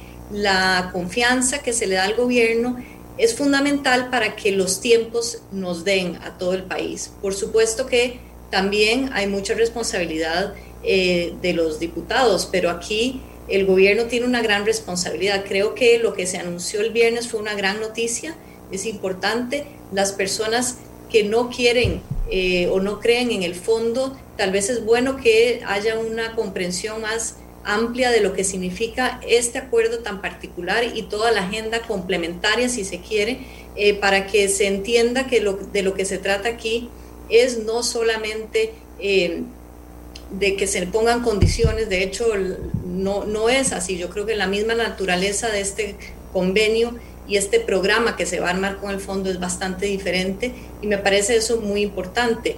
Eh, cuando nosotros trabajamos con la Comisión OCDE, y aquí hay dos diputados, Carlos Ricardo Benavides y Jonathan Prendas, que trabajaron conmigo, eh, y, eran siete diputados y diputadas adicionales con sus equipos, nosotros lo que hacíamos era reunirnos eh, más que semanalmente y hablar con mucha transparencia de por dónde vamos, de cuáles eran los requisitos que teníamos que cumplir, cuáles eran las cuestiones que eran deseables que podíamos agregar a la TICA por decirlo de alguna manera, y, fuimos construyendo una relación de confianza y de trabajo técnico de mucho respeto entre los equipos.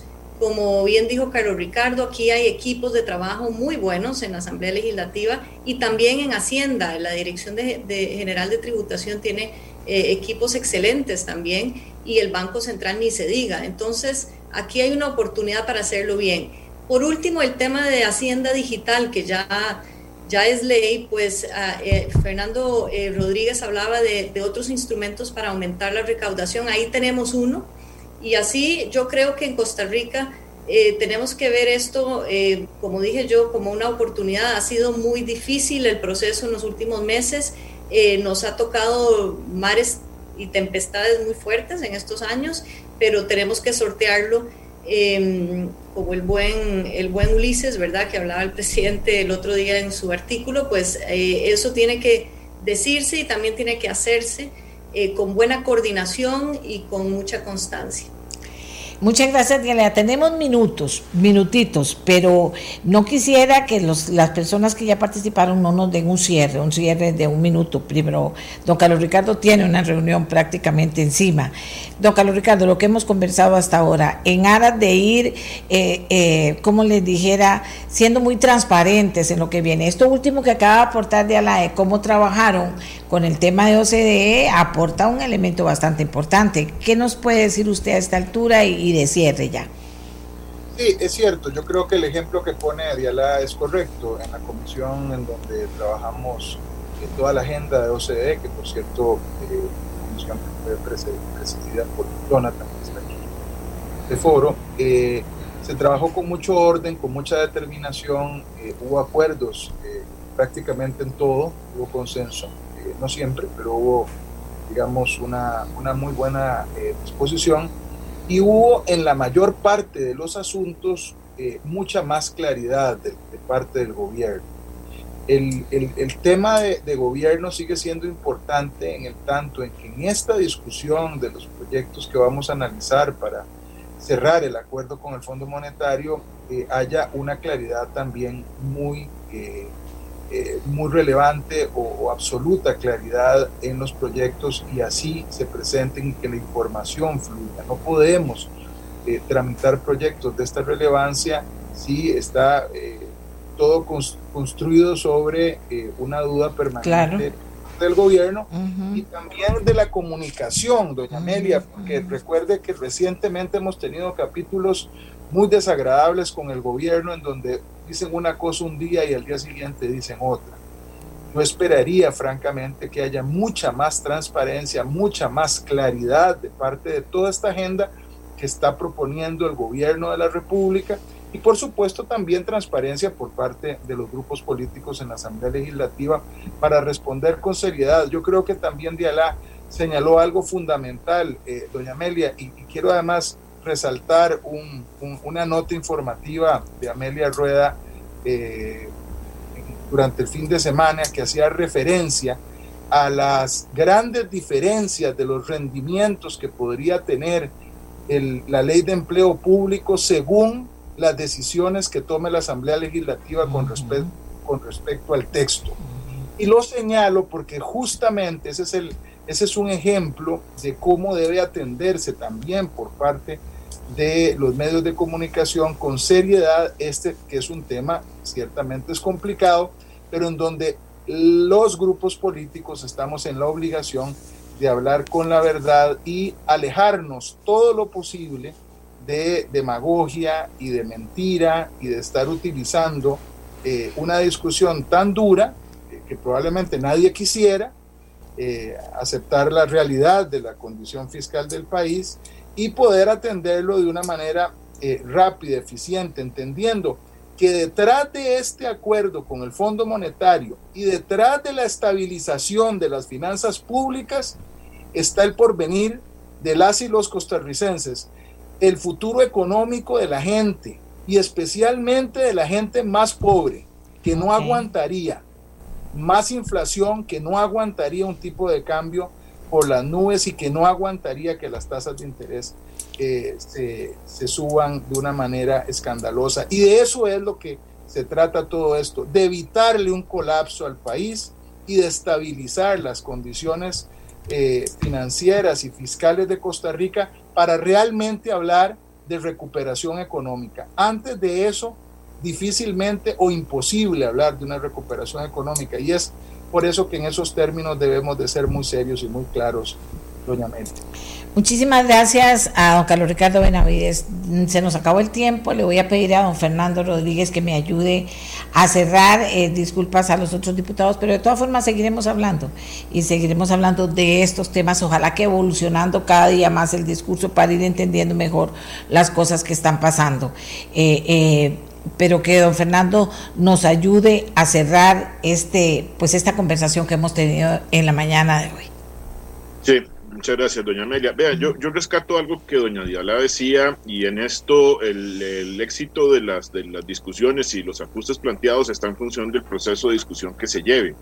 Eh, a mí me tocó la experiencia en la administración anterior del, de, impulsar el proyecto de, de, mejora de la lucha contra el fraude y teníamos reuniones constantes con diputados, eh, un equipo del Ministerio de Hacienda reforzado con gente del Ministerio de Presidencia precisamente para evitar cualquier este, malentendido en el camino, porque además el, de repente está uno discutiendo con un diputado y salta que hay algún proyecto que no se convocó, que quieren saber cuál es la opinión del gobierno y etcétera, y esas cosas es parte de la discusión política y entonces de ahí en Hacienda nos hacíamos un lado, dejamos que Presidencia asumiera el, tema, pero es muy importante que este proceso empiece a caminar ya si es que no está, haciéndose y si no se está haciendo empezar con, con urgencia a tener estas coordinaciones, porque insisto, hay algunos temas de carácter técnico que son complejos, que aunque en la Asamblea haya gente con conocimiento y capacidades suficientes, siempre el expertise va a estar, por ejemplo, el equipo técnico del ministerio, y es muy importante que ese diálogo técnico también esté caminando a la par de la discusión política. Entonces,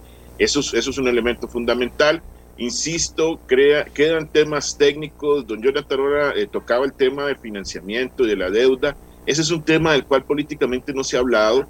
Eh, Costa Rica tiene una deuda muy cara, eh, eh, independientemente de que este tema se vaya a resolver haciendo el ajuste que necesitamos hacer, pero también tenemos una deuda que nos está haciendo muy cara y que está em, complicando llegar a una solución en un plazo razonable. Entonces eso es un tema que yo creo que también hay que poner sobre la mesa. Eh, yo vuelvo a insistir sobre los mecanismos de mejora del cobro. Ya, ya, le hablaba del tema del de Hacienda Digital, sí, pero hay que agregarle reformas legales probablemente a eso para que funcione a la perfección. Y vuelvo a plantearlo, eh, el proceso de ajuste es contractivo desde el punto de vista del crecimiento, o sea, probablemente nos va a generar problemas para que la economía en el corto plazo repunte. Entonces, este, no sé si vamos a tener que pensar en un ajuste con un plazo un poquito más largo para que podamos hacerlo de una manera este, menos abrupta. Y además acompañarlo de cosas que, bueno, Rodolfo Peña señalaba también, otras medidas que eventualmente vengan a generar este, reactivación, que habrá que ver cuáles son, porque por el momento se ha hablado mucho de cosas este, para hacer llegar más fácilmente crédito a la gente, pero bueno, la gente no está pidiendo crédito porque tiene otros problemas económicos encima y entonces, y habría que ver en qué condiciones ¿verdad? va a llegar ese crédito a la gente. Entonces, hay que entrar con todo. O sea, yo creo que, que si nosotros vemos la experiencia de, las discusiones en estos temas de otros países están hablando de agendas muy amplias. Y, entonces, pues requerimos un proceso de discusión muy este, fino en un año que es el año preelectoral y, y, del cual, pues sí, es cierto, no podemos retrasarnos, pero también hay que considerar que, que la discusión se nos puede hacer compleja.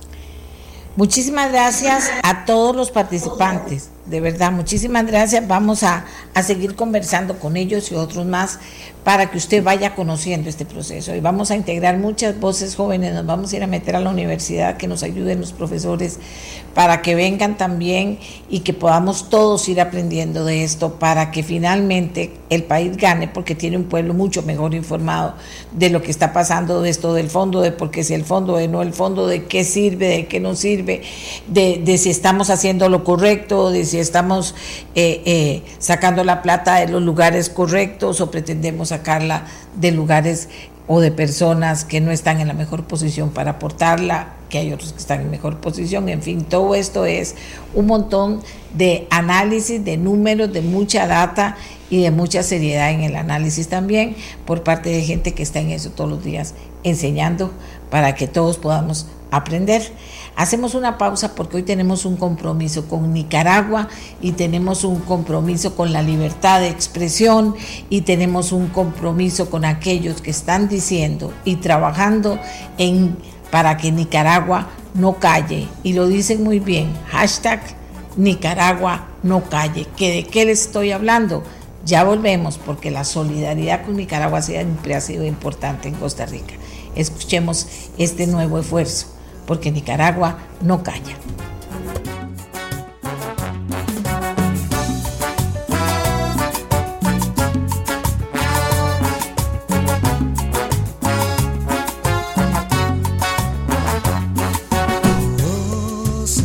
fuerza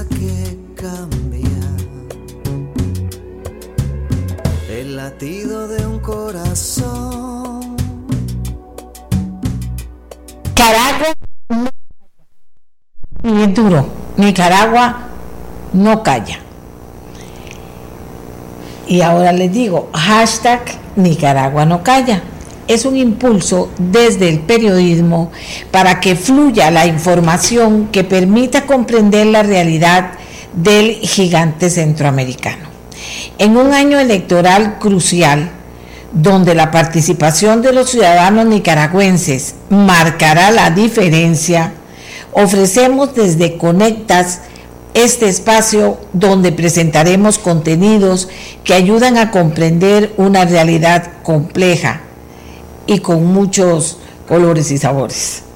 Las producciones publicadas en este especial son o realizadas por Conectas con un equipo interdisciplinario desde cuatro países diferentes o realizadas por medios que incluyen en sus contenidos la referencia a esta iniciativa y que previa curaduría son seleccionadas por nuestro equipo editorial los del equipo de ameliarueda.com. Los contenidos incluidos en este especial son abiertos para ser retomados con libertad solamente atribuyendo y publicando en redes usando el hashtag Nicaragua no calla. ¿Por qué? Porque en Nicaragua, si ustedes hablan, perdón, si los nicaragüenses hablan, también deben ser los extranjeros, pero en fin, y dicen algo contra el gobierno, se manifiestan o analizan algo que no estén de acuerdo, que está haciendo el gobierno, eh, ahora también hay legislación para el tema de la libertad de, organizarse para participar electoralmente en un proceso. Eh, puede tener sanciones muy serias, inclusive imagínense ustedes, cadena perpetua. Oíme, bueno, pero así es. Entonces yo, a raíz de esto que vamos a hacer en ameliarueda.com, eh, quise invitar al doctor Carlos Sandoval. Él es un doctorado en, estudios culturales de la Universidad de Birmingham en Gran Bretaña, tiene una maestría en comunicación, es un investigador en realidad latinoamericana, conoce de esta realidad, profundiza en el tema migratorio, en el tema centroamericano y sabe muchísimo sobre Nicaragua. Entonces, me pareció interesante que él nos pudiera plantear o, responder a esta iniciativa ¿Qué es lo que está pasando? ¿Qué pasa? ¿Por qué en Nicaragua no se pueden eh, expresar libremente todos los nicaragüenses y en materia electoral menos y en materia contraria a lo que está haciendo el gobierno, pues todavía peor bajo amenazas tan graves eh, desde la legislación que han logrado hacerse una realidad. Así que yo le agradezco mucho al doctor Sandoval que haya querido estar esta mañana contándonos por qué tiene importancia este, este ejercicio periodístico que vamos, que van, que van a hacer los nicaragüenses, van a hablar, que nosotros desde ameliarueda.com vamos a, a, lanzárselo al mundo, porque por dicha ahora en internet, eh, qué importancia tiene y por qué tienen que hacer esto, organizarse de esta manera. Eh, los nicaragüenses, qué está pasando en Nicaragua para que esto finalmente eh, esté, esté ocurriendo y por eso le agradecemos que haya estado con, que esté con nosotros. Eh, me extraña Miguel porque él estaba esperándonos desde temprano. Me extraña. Es que eso, eso tengo que mejorarlo yo. ¿Cómo hago para mandar la invitación desde las 6 de la mañana? Yo puedo mandar la invitación desde las 6 de la mañana, pero tenemos que organizarnos mejor en eso para que yo la pueda mandar, la gente esté lista y esté preparada, pues claro, para estar en el momento en que, en que participa. Hay mucha gente que desde el inicio, que desde el inicio, eh, eh, que desde el inicio está listo, pero, pero eh, digo, está listo y todavía no le toca, entonces queda trabajando y participando con nosotros. vamos, entre tanto, a leer algunos de los comentarios que tenemos para ustedes esta mañana. muy, muy, mucho, mucho que se llama bajar el piso, mofa, chota, y eso ni lo leo, lo paso recto. Lo paso recto. Pero sí creo que también hay comentarios muy serios sobre lo que hablaron los que, las personas que entrevistamos esta mañana. Hay comentarios muy serios sobre las personas que entrevistamos esta mañana. Eh, algunos a favor, otros en contra, porque este tema de finalmente, el, solo decir Fondo Monetario Internacional crea muchas reservas, hay gente que no le parece y hay gente que aún conociendo qué es el fondo cree que tenemos otras opciones que no sean el fondo. Bueno, todo eso pretendemos hacer una conversación en la que eso no sea lo importante, que lo importante sean los por qué, el análisis, los números, porque la gente piensa esto o lo otro, y eso es eh, eh, eh, el razonamiento, el cómo lo justifica, es una de las cosas que queremos hacer, dar un paso adelante en el discurso. Porque aquí, ah, no, que es sinvergüenza, ah, no, que me río de él, ah, mira, ah, que, o sea, pero ¿qué es eso? Ese, eso no le va a ayudar a un medio, ni tampoco nos ayuda a nosotros a crear responsablemente espacios de discusión, ¿verdad? Como por ejemplo, vean este tema de, de Nicaragua, Ah, es que dice que no recibió el link, seguro lo estaba esperando. Ok, ya está listo, don Carlos Sandoval. Por ejemplo, este, este tema de Nicaragua no calla, para que a través de una alianza, eh, nuestra plataforma ameliarrueda.com ayude a que se expresen las personas que están trabajando en este mensaje que quieren llevar desde muchas partes sobre es un mensaje que no pueden dar en Nicaragua, porque si, la, si lo dan en Nicaragua, los problemas son graves, son serios, hay leyes.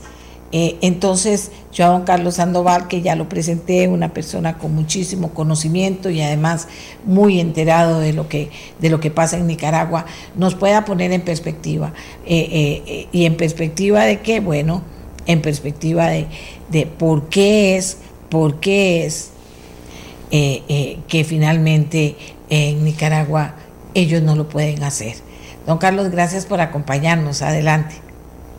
Eh, buenos días, doña Amelia, y muy buenos días a las personas que, que, nos acompañan esta mañana o que posteriormente verán esta conversación en redes sociales. Eh, cuéntenos, ¿qué es lo que está pasando ahí? Para no interrumpirlo yo mucho, ¿qué es lo que está pasando ahí? Que ahora nosotros nos, nos comprometemos con un, con un grupo eh, eh, de nicaragüenses que le quiere contar al mundo qué es lo que está pasando en Nicaragua y no callarse ¿verdad? Como, como lo tendrían que hacer si estuvieran eh, en Nicaragua eh, viviendo y actuando y trabajando todos los días. Sí, bueno, decir que en este mes de noviembre hay elecciones, hoy están programadas las elecciones generales en Nicaragua de Asamblea Nacional o Asamblea Legislativa y Presidencia, al igual que en Honduras, también habrá elecciones en noviembre. En el caso de Nicaragua, pues asistimos a, unas elecciones eh, muy difíciles, ¿verdad? En, las cuales, eh, pues, la inscripción de partidos se ha vuelto y de candidaturas se ha vuelto muy difícil por leyes eh, aprobadas muy recientemente en la Asamblea Nacional y además, como usted dice, hay un, hay un control de los medios que impide el debate ciudadano sobre los temas más importantes que afectan a la sociedad nicaragüense, eh, incluido sin duda la crisis sanitaria, ¿verdad? de la cual eh, a lo largo de este año hemos tenido muy poca información, información, eh, diría yo, sesgada, que impide contar con un panorama confiable de, cuál es la situación. En este contexto, pues el, panorama político de Nicaragua es, muy difícil. y también se requiere una enorme imaginación de parte de los sectores opositores para consolidar una alianza que sea capaz de eh, desafiar al régimen de Daniel Ortega. Desafiar al régimen de Daniel Ortega, desafiar inclusive al Estado nicaragüense porque se ha, posicionado o ha tomado el poder en, en, los poderes de la República. ¿Cómo no? ¿Cómo no? Hay que, hay que decir, ¿verdad?, que, que Nicaragua en términos políticos se ha caracterizado por una tradición autoritaria de muchos años. Nada más tengamos presente que la, dictadura de los Somoza arranca en el año de 1937 y finaliza en 1979. Decir además que en 1998 se, se da un pacto entre Arnoldo Alemán, el presidente saliente, y Daniel Ortega, que le permite a Alemán evitar ir a la cárcel por por corrupción fundamentalmente, eh, y además crea condiciones electorales para el regreso de Daniel Ortega al poder en el año 2007.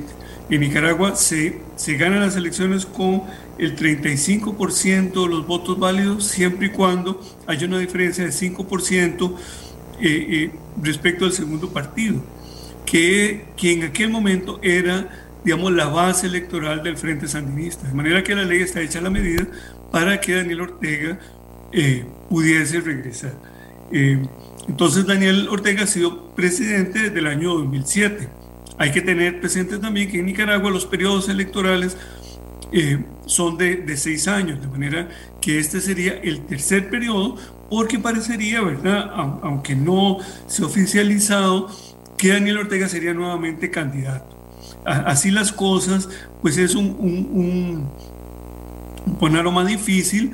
Eh, las nuevas generaciones mostraron en, en, el año 2018, junto con organizaciones campesinas, una gran imaginación para desafiar el régimen de, de Daniel Ortega. Recordemos, por ejemplo, nada más para poner un, un ejemplo muy, muy visual para quienes conocen Nicaragua o quienes han, han leído, ¿verdad?, sobre Nicaragua, que Rosario Murillo, la vicepresidenta y compañera de Ortega, eh, había mandado a instalar lo que se llamaban árboles de la vida, que eran unos árboles metálicos que se iluminaban eh, eh, durante las noches.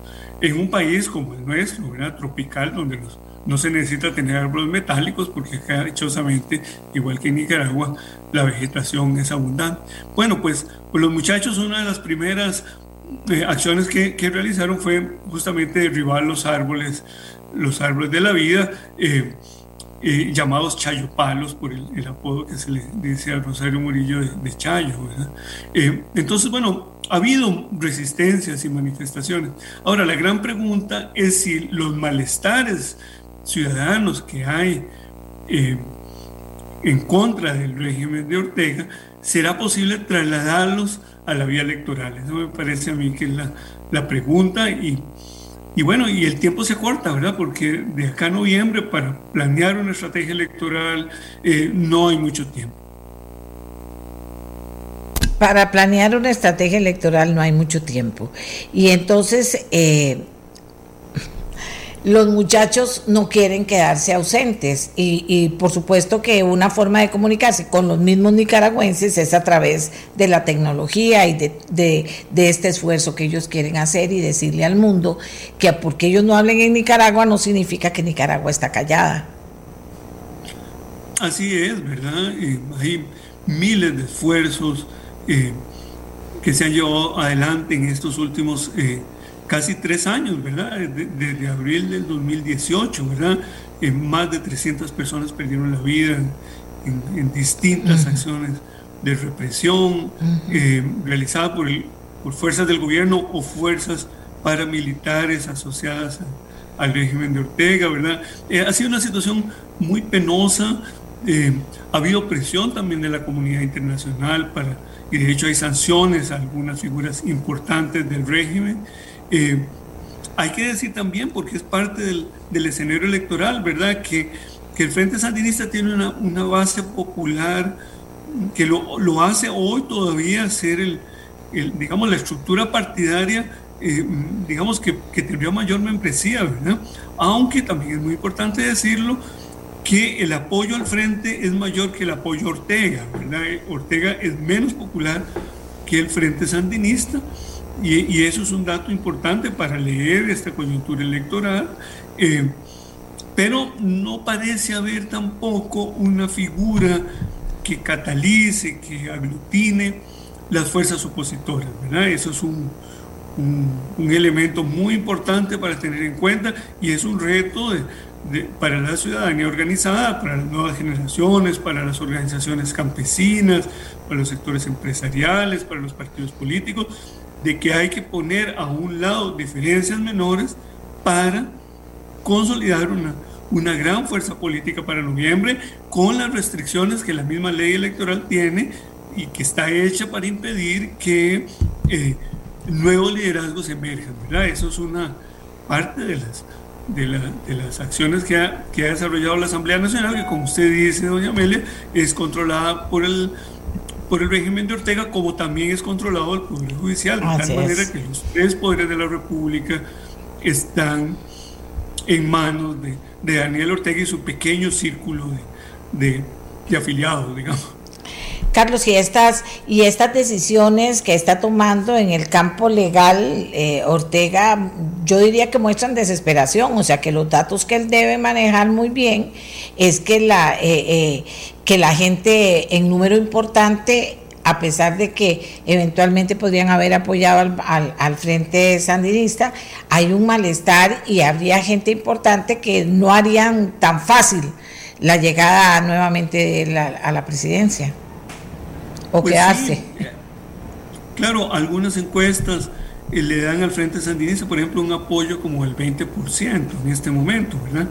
Pensemos que se requiere un 37% un 37%, un 35%, perdón, de manera que están 15% abajo, sin que haya aún hoy una, una alianza, digamos, o una coalición opositora, ¿verdad? Si la hubiese, es muy probable, como usted dice, doña Amelia, que las, las posibilidades de, eh, de Ortega estén muy disminuidas. Por eso también el control electoral, el control de los medios de comunicación, eh, que ha sido pues una constante en Nicaragua. Recordemos eh, nada más que a Pedro Joaquín Chamorro eh, lo asesinan justo antes del derrocamiento de Somoza, un gran opositor a la dictadura de Somoza, padre de Carlos Fernando Chamorro, un muy destacado periodista nicaragüense, amigo y amiga de muchos colegas acá en Costa Rica, estuvo exiliado después de los eventos del 2018 acá, de manera que eh, el control de los medios, la represión, no es un fenómeno, diríamos, nuevo en Nicaragua, tristemente dicho, ¿verdad? Y se requiere una gran imaginación para salir adelante. También decir, es un dato muy importante, que en Nicaragua no está autorizado el voto en el exterior.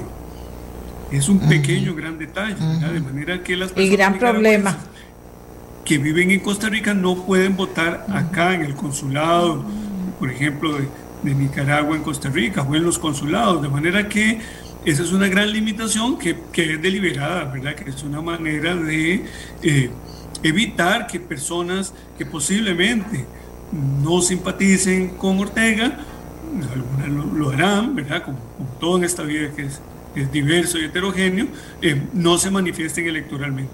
Aunque acá tenemos una comunidad importante que además contribuye enormemente eh, con remesas eh, a miles de familias en Nicaragua cuyo principal ingreso es, por, podemos decirlo así, el poquito de dinero que se envía desde Costa Rica. Así es, así es, ciertísimo. Eh, vamos a ver, estos esfuerzos ahora a través de, de porque para hablar de tecnología, usted ve que aquí en Costa Rica usted ve todos los nicaragüenses que trabajan en cualquier, en cualquier lugar, pero los, eh, los que trabajan en construcción, las señoras que ayudan en las casas, usted, usted los ve con el celular y lo manejan, que uno, ellos saben todo, saben lo de la plata, saben cómo comunicarse, saben cómo, cómo ver a su familia y que su familia los vea por el teléfono, o sea, que el teléfono es, es muy importante y el manejo del teléfono es casi asimilado por todos ellos ellos lo aprenden rapidito, no han llegado aquí cuando ya lo están aprendiendo. Entonces sí es importante este esfuerzo de Nicaragua no calla, pues también para motivar a la gente de allá, de alguna manera, ¿verdad? Eso no creo que lo puedan frenar, que lo puedan hacer y vieras que son trabajos bien interesantes. Estamos invitando desde ahora a la gente eh, para, para mostrar a, ese país que está tan cerca de nosotros. Y nos cuesta creer cuando dicen, pero ¿cómo no se pueden expresar ahí? No, no se pueden expresar, pero tampoco es un pueblo que se quede callado. Cada 30 años más o menos lo vuelve a demostrar, Carlos. Así es, las, las herramientas tecnológicas de hoy tienen un enorme potencial, ¿verdad? Y, y, ojalá que, que este proyecto de Nicaragua no calla pueda colocar grandes temas de la discusión eh, política, social, económica de Nicaragua en la, en la discusión ciudadana, ¿verdad? Y que tenga una incidencia importante en términos electorales. Sin duda que es una gran oportunidad. Yo recuerdo que eh, en, en abril del 2018, a raíz de la crisis, se decía que era necesario adelantar las elecciones, estas que ocurrirán ahora en noviembre. pues, pues no se adelantaron, ¿verdad? Y ahora el, tiempo em, em, empieza a quedarse corto para, para llevar adelante iniciativas, de manera que el liderazgo ciudadano, ¿verdad? Tantas personas que han sacrificado vínculos familiares, y se han tenido que venir acá y que contribuyen enormemente a la economía costarricense. ¿verdad? Hay que decir que alrededor del 11% del Producto Interno Bruto de Costa Rica es producido por personas nicaragüenses. Eh, puedan ellas y ellos eh, eh, manifestar sus reflexiones, compartir sus, sus apreciaciones sobre la sociedad nicaragüense y darse la posibilidad de elegir a las personas que ellas y ellos consideren que son idóneas para dirigir el poder legislativo y el poder ejecutivo en Nicaragua. Elegir me parece a mí que es una, un derecho que tenemos todos y todas. Podemos no coincidir, eso es, eso es parte de, la democracia, pero el derecho a elegir y de ser elegido, de ser electo, es un derecho que todos y todas tenemos. Carlos, le agradezco muchísimo, nos acabó el tiempo, pero, pero tiene usted ahí un montón de información, de, de, investigaciones, el tema migratorio que es tan importante, así que dentro de un tiempito lo voy a llamar para que nos vuelva a ayudar con esos temas, porque tenemos que aprender y desde su perspectiva de docente muy importante.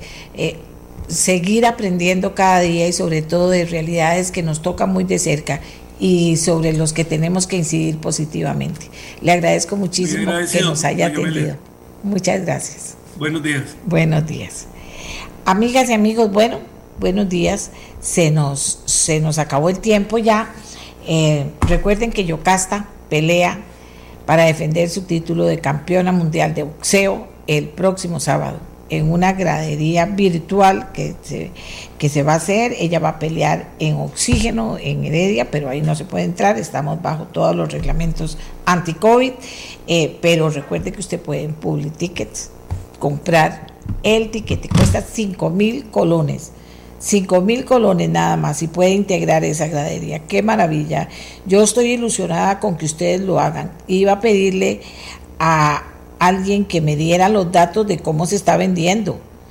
Eh, dice, en Costa Rica está ya la boxeadora japonesa que peleará contra Yocasta. Mira, Eh, es el 30, sí, claro que es el 30, pero aquí nosotros seguimos. Es el, el 30, vamos a ver, eh, que ya casi es 30, hoy es 25. Imagínate que ya hoy es 25, o sea que ya esta semana tenemos que comenzar a comprar, tenemos que comenzar a comprar entradas, invitar a gente que, que, que pueda ver la pelea desde bueno, se va a poder ver porque la van a transmitir, pero que pueda integrar esa gradería virtual para que Yocasta sienta que ahí la estamos apoyando y haga como siempre su mejor esfuerzo, defienda su título y siga campeona. Nada más decirles que lunes, martes, miércoles, jueves, viernes, sábado 30 sábado 30 ya reconfirmando, sábado 30, hoy estamos a 25, cada día vender y vender y vender, mañana les vuelvo a recordar desde el inicio, pero hoy cómprela, cómprela, compre la entrada, no cuesta nada. Y tenemos sobre todo las mujeres que ser muy solidarias con las mujeres, a veces somos egoístas, pero más bonito ser solidarias. De acuerdo, aquí le dejo a los compañeros de deporte el programa. Me voy hasta mañana. Que tengan todos y todas muy buenos días.